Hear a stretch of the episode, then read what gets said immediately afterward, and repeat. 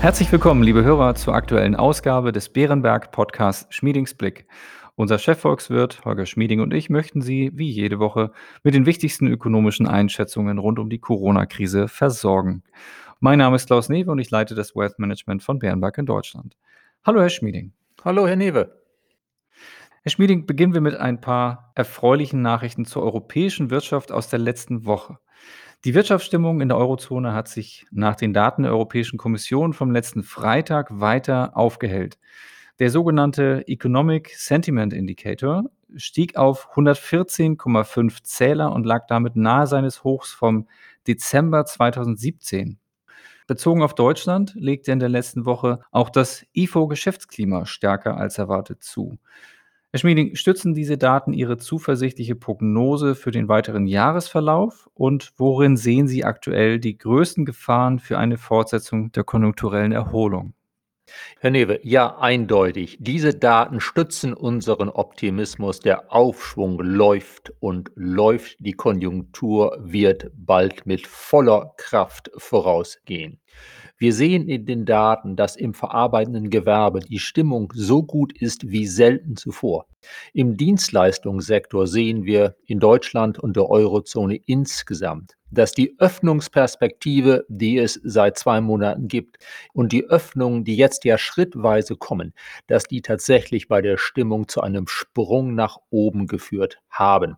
Was wohl auch daran liegt, dass wir die Verbraucher ja gerne wieder ins Restaurant, ins Theater, in die Museen gehen, gehen möchten. Also die Konjunktur läuft. Es gibt eine Chance, dass sie sogar noch besser läuft, als unsere optimistischen Prognosen das beinhalten. Gefahren gibt es natürlich immer wieder. Zum einen, wir müssen die Pandemie beobachten. In Ostasien gibt es hier und da deutliche Rückschläge. Wir sehen in Großbritannien aktuell von sehr niedrigem Niveau aus einen spürbaren Anstieg der Fallzahlen. Dort haben sich die Fallzahlen mehr als verdoppelt innerhalb von neun Tagen. Aber da wir Impffortschritte machen, da gleichzeitig ja das Wetter wärmer wird, bleibt es unwahrscheinlich, dass bei diesen Rückschlägen wir insgesamt wieder im medizinischen Bereich solche Probleme bekommen, dass Restriktionen wieder flächendeckend verschärft werden müssten. Es sieht eher nach weiteren Lockerungen aus. Also die Gefahr ist zu beobachten, aber ich schätze sie derzeit als nicht sehr hoch ein. Dazu gibt es ein weiteres Problem für unsere kurzfristigen Konjunkturprognosen. Das sind die Materialengpässe im Bau, im verarbeitenden Gewerbe. Engpässe von Bauholz bis hin zu Halbleitern. Die können tatsächlich dazu führen, dass in einigen Branchen die Aufträge nicht abgearbeitet werden können vorläufig und dass sich damit etwas Produktion von den laufenden Monaten in den weiteren Jahresverlauf verlegt. Das würde die Detailprognosen, sagen wir mal, fürs zweite Quartal und fürs dritte Quartal etwas stören können, aber wohl nicht das Gesamtjahresergebnis. Denn wenn die Aufträge da sind, werden sie halt mit Volldampf, oftmals mit Überstunden abgearbeitet, sobald das Material dann kommt. Und die Materialengpässe werden sich im Zeitablauf auflösen. Vielen Dank. Dann nehme ich mal ein Stichwort auf, Überstunden. Sie haben es damit schon im Grunde eingeleitet meine nächste Frage. Für die Erholung der Konjunktur ist auch der Arbeitsmarkt ein wichtiger Indikator. In den USA lag die saisonbereinigte Arbeitslosenquote im April bei 6,1 Prozent und damit deutlich niedriger als noch vor einem Jahr. Allerdings lag die Quote im Dezember 2019 bei unter 4 Prozent, sodass wir immer noch ein ganzes Stück von den Werten vor Ausbruch der Pandemie entfernt sind. Am Freitag gibt es dazu neue Zahlen. Herr Schmieding, wie sehen Sie den US-Arbeitsmarkt im Vergleich zu Europa und wann können wir damit rechnen, in den USA und Europa wieder die Vor-Krisenniveaus zu erreichen? Die Lage am US-Arbeitsmarkt verbessert sich erheblich und wir dürften am Freitag Zahlen bekommen, die einen deutlichen Anstieg der Beschäftigung und einen weiteren, wenn auch eher leichten Rückgang der Arbeitslosigkeit zeigen. Wir sind auf dem richtigen Wege. In den USA dürfte es bis Anfang 2023 dauern, bis wir wieder den Grad der Vollbeschäftigung erreicht haben, den wir vor der Pandemie dort hatten. In Deutschland und der Eurozone wurde der Arbeitsmarkt insgesamt weniger durch die Pandemie gebeutelt. Wir sind etwas weniger flexibel, etwas weniger higher and fire. Zudem haben wir die Kurzarbeiterregelung. Dadurch werden Schocks für den Arbeitsmarkt wirksam abgefedert. Bei uns sieht es so aus, dass wir in Deutschland und der Eurozone bereits Mitte 2022 wieder auf dem Stand am Arbeitsmarkt gekommen sein könnten, den wir vor der Pandemie hatten. Für Deutschland haben wir bereits ja die Zahlen zu Mai, die wir für die USA erst am Freitag bekommen. Nach den deutschen Zahlen für Mai sind knapp 500.000 Menschen mehr arbeitslos gemeldet, als das beim Tiefstand der Arbeitslosigkeit vor der Pandemie der Fall war. Aber in den aktuellen Zahlen zeigt sich, dass die Kurzarbeit kräftig zurückgeht. Seit September 2020 geht auch die Kurve der Stellenangebote wieder deutlich nach oben bei uns. Zwei Drittel des Einbruchs an Stellenangeboten zum Beginn der Pandemie ist mittlerweile wieder ausgeglichen. Wir kommen also in Deutschland eindeutig wieder in die Richtung Facharbeitermangel, Vollbeschäftigung. Und das ist dann in einiger Zeit auch die Basis dafür, dass die Löhne wieder etwas stärker steigen können, vor allen Dingen da, wo Kräfte fehlen. Der Arbeitsmarkt erholt sich spürbar und das ist gut für die Verbraucher, gut für die Konjunktur. Prima. Anknüpfend an das Thema Konjunktur möchte ich einen Blick in die kommende Woche mit Ihnen werfen. Denn am 10. Juni kommt der EZB-Rat zu seiner nächsten Sitzung zusammen. Wir hatten in den vergangenen Ausgaben bereits häufiger über die Themen Zinsen und Inflation gesprochen. Am kommenden Donnerstag wird die EZB neue Vorhersagen für Wachstum und Inflation vorstellen und darüber diskutieren, ob das derzeit hohe Tempo der Anleihekäufe beibehalten werden soll. Was erwarten Sie konkret für das Treffen der Ratsmitglieder?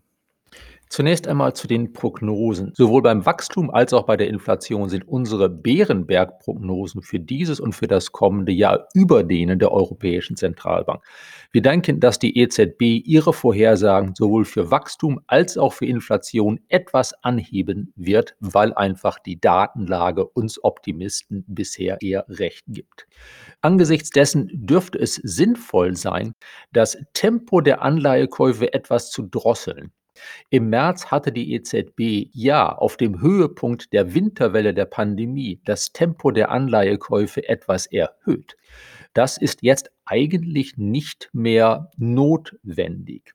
Aber es haben sich mehrere Mitglieder des Zentralbankrates in den letzten Tagen recht klar geäußert, dass sie angesichts der ja etwas gestiegenen Renditen seit März doch das Tempo der Anleihekäufe vorläufig beibehalten möchten. Bei der zehnjährigen Bundesanleihe haben wir jetzt ja minus 19 Basispunkte. Anfang März hatten wir minus 35 Basispunkte für die Rendite. Also es sieht so aus, als würde die EZB zwar ihre Prognosen für Wachstum und Inflation leicht anheben, aber ihre Politik vorerst unverändert lassen. Eine kurze Nachfrage, auf die Sie aber bestimmt lange antworten könnten. Könnte aus der Sitzung ein neuer Impuls für die zweite Jahreshälfte hervorgehen? Das könnte gut sein. Wir werden vor allen Dingen darauf achten, wie genau die EZB den Ausblick auf die zweite Jahreshälfte formuliert. Da werden sicherlich in der Pressekonferenz viele Fragen kommen. Die EZB wird sich dann irgendwie dazu äußern müssen, unter welchen Umständen sie denn das Tempo der Anleihekäufe wieder drosseln würde. Auch in der US-Fed haben wir ja bereits diese Diskussion. Da sieht es so aus, dass spätestens im August die US-Fed uns mitteilen wird, wann sie beginnt, ihre Anleihekäufe zurückzufahren. Also einen gewissen Ausblick auf das langsame Verringern der Anleihekäufe, vermutlich in der zweiten Hälfte dieses Jahres, dürfte uns sowohl die EZB-Sitzung als auch die Sitzung der Fed in der Woche danach bringen. Darauf werden zumindest die Märkte sehr achten. Sehr gut, dann kommen wir noch auf eine weitere Sitzung zu sprechen. Neben der EZB und der FED in den kommenden Wochen kommen bereits in dieser Woche die Finanzminister der G7-Staaten in London zusammen. Bei dem Treffen soll es unter anderem um die Frage einer globalen Mindestbesteuerung für Unternehmensgewinne gehen. Deutschland, Frankreich und Italien haben sich im Vorfeld bereits positiv zu dem Vorschlag der US-Regierung geäußert, einen weltweiten Mindeststeuersatz von 15 Prozent einzuführen.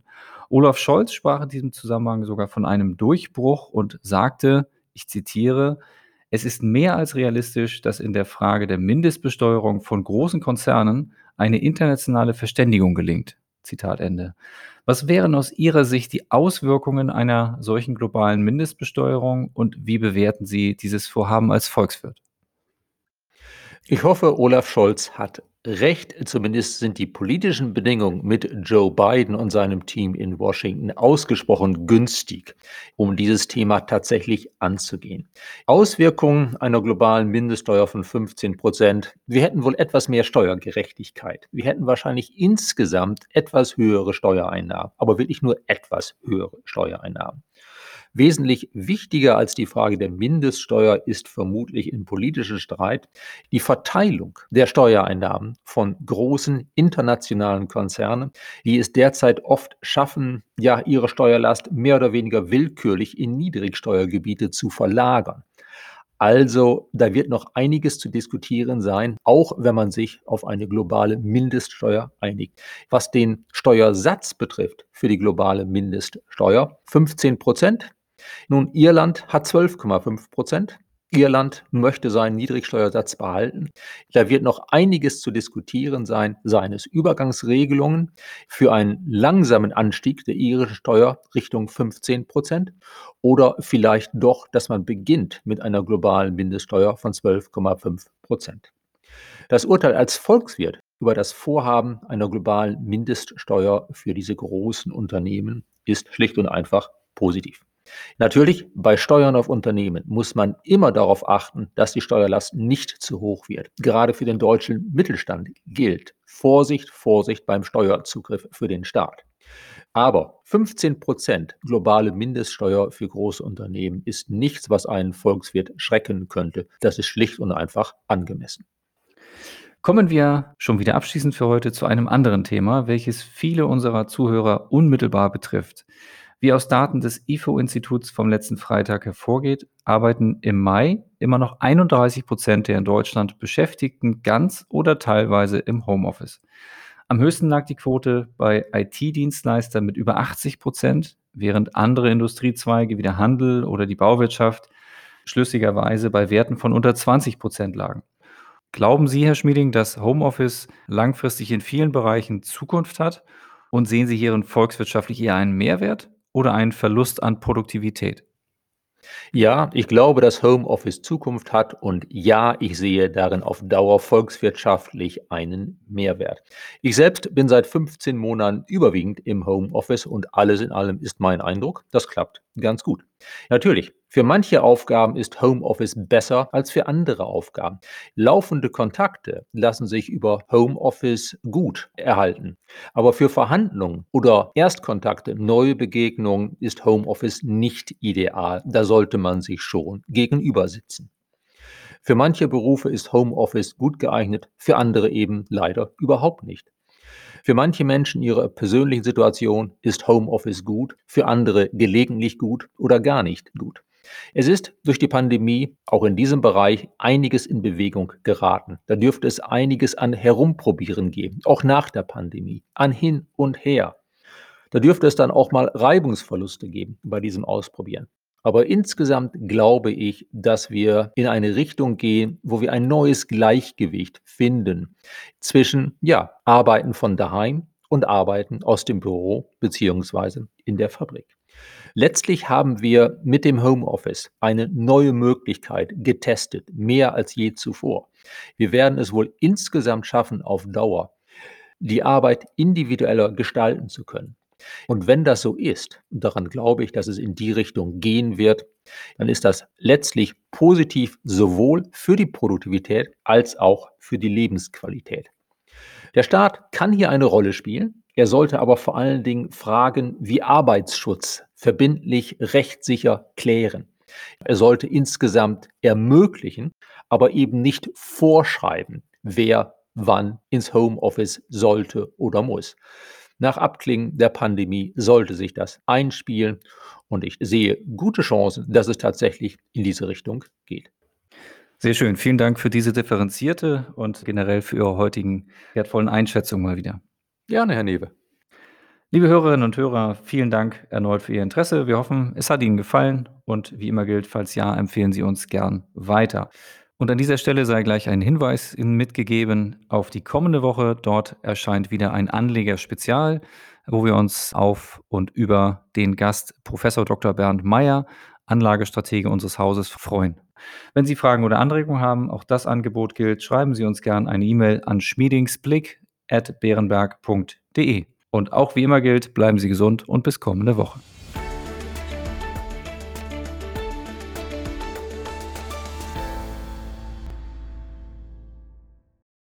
Wichtige Hinweise. Bei dieser Information handelt es sich um eine Marketingmitteilung. Diese soll Ihnen Gelegenheit geben, sich selbst ein Bild über eine Anlagemöglichkeit zu machen. Wir weisen ausdrücklich darauf hin, dass diese Information keine individuelle Anlageberatung, keine Anlageempfehlung und keine Anlagestrategieempfehlung darstellt. Frühere Wertentwicklungen sind kein verlässlicher Indikator für die künftige Wertentwicklung.